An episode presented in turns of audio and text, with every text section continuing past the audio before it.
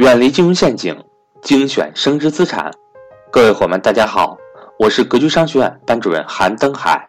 格局商学院一九年重磅课程全面来袭，格局财商二零一九，一整年课程仅需三百六十五元，一天一块钱，学习随时随地，不受任何时间和场地的限制，并且支持反复学习，让所有人。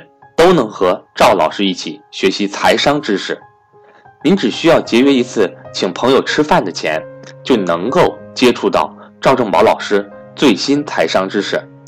欢迎想报名学习的伙伴和我联系，我的手机和微信为幺三八幺零三二六四四二。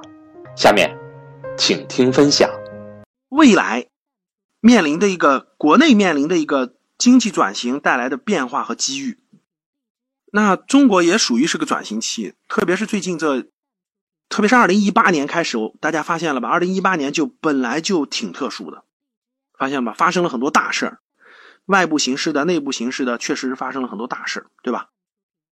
然后呢，嗯，整个经济转型已经确定了，将会带来非常大的变化和机遇。中央经济工作会议刚刚开完，就是一八年底的刚刚开完，十九号到二十一号，对当前的形势做了研判，并定调了明年的政策。我带大家梳理一下中央经济工作会议的主要的内容，好吧？让大家作为这个引子梳理，我们了解什么跟我们相关。好的，在开始之前。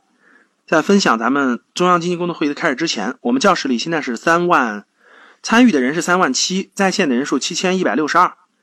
中央这次经济工作会议呢，有一个重大的形势的研判，就是我国发展仍处于并长期处于重要战略机遇期，这个判断是特别重要的，各位，啊，这个判断是特别特别重要的啊，为什么重要呢？因为。你们发现没发现，各位，我们身边的普通人每天都在，特别是很多企业家啊比较多一些，包括我们身边的很多人，其实每天都很担心，就总觉得哇形势变了，总觉得机会没有啦，总觉得这个各方面的哈，特别是投资的人也是，总觉得各种担心。其实这个呢，其实这个呢，我们掌握的信息，就是我们掌握的信息，我们掌握的各种资料和这个这个信息。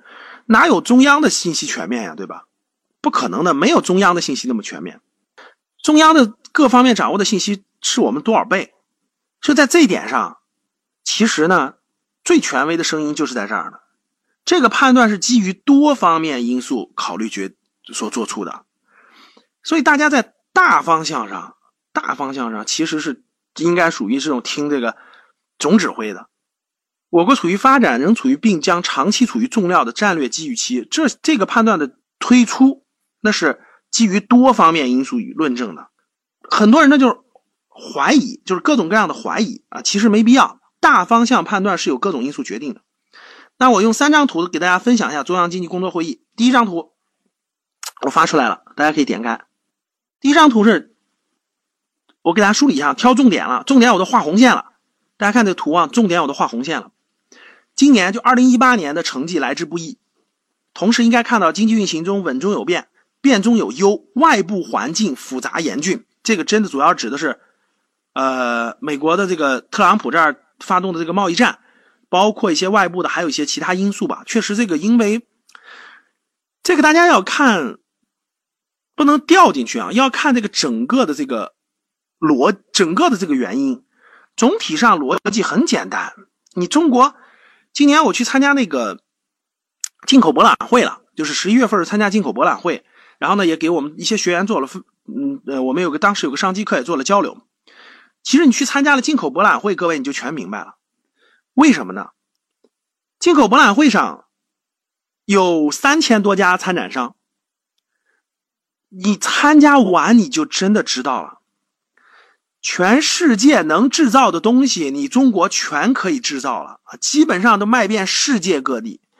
那我们想卖你的东西，我们总买东西。如果你不买我们的东西，那我们不就那个越来越穷了吗？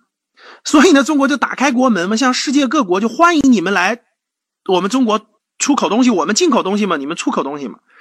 结果你参加完了你就知道了，各位，今年进口博览会管得很严，明年一点都不严，放开随便进，不能说随便进，就是说门槛会降得很低。你知道为啥吗？不是我们不想买，是他们生产的东西我们真的不需要。各位，你参加完你就知道了。除了一些那个真的是高科技的产品啊，真的有一些高科技的产品以外，哈，我中国需要这些高科技的产品，更好的各种科技设备、医疗设备等等的。其他呢什么的，都就是一点那种农产品了，像什么大规模农产品还行，像什么奶粉啦、牛排啦什么的。其他像什么红酒啦、什么这酱那酱啦。各种东西，它都没有什么竞争力，大家知道吧？就是真的是这种。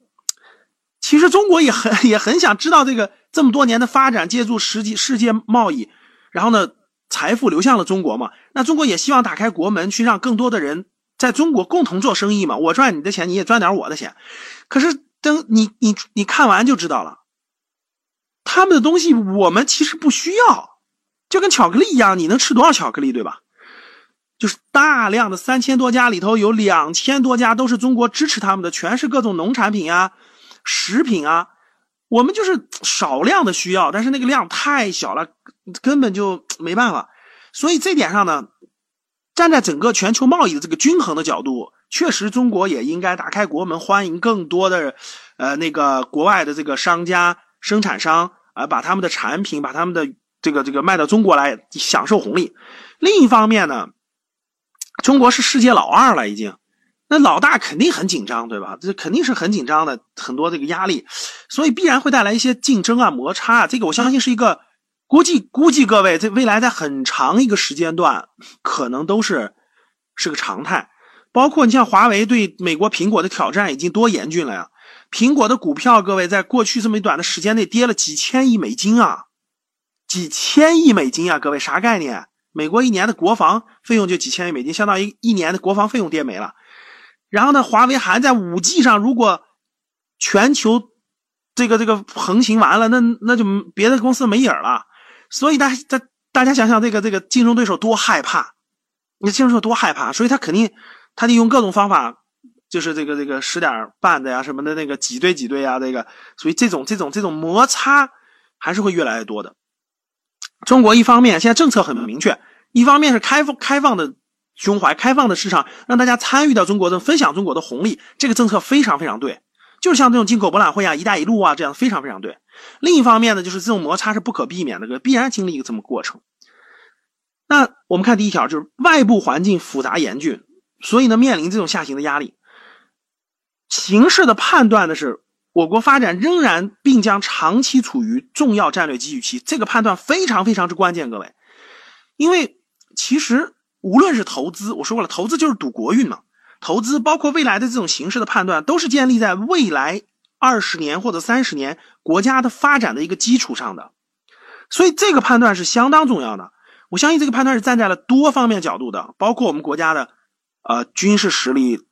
政治实力，包括这种经济实力、文化实力各方面综合判断出来的，所以我也这个这个也是这么判的。我觉得未来二三十年还是属于一个重要的战略机遇期，别人是很难颠覆或者是很难很难阻止了你的这种上升势头的。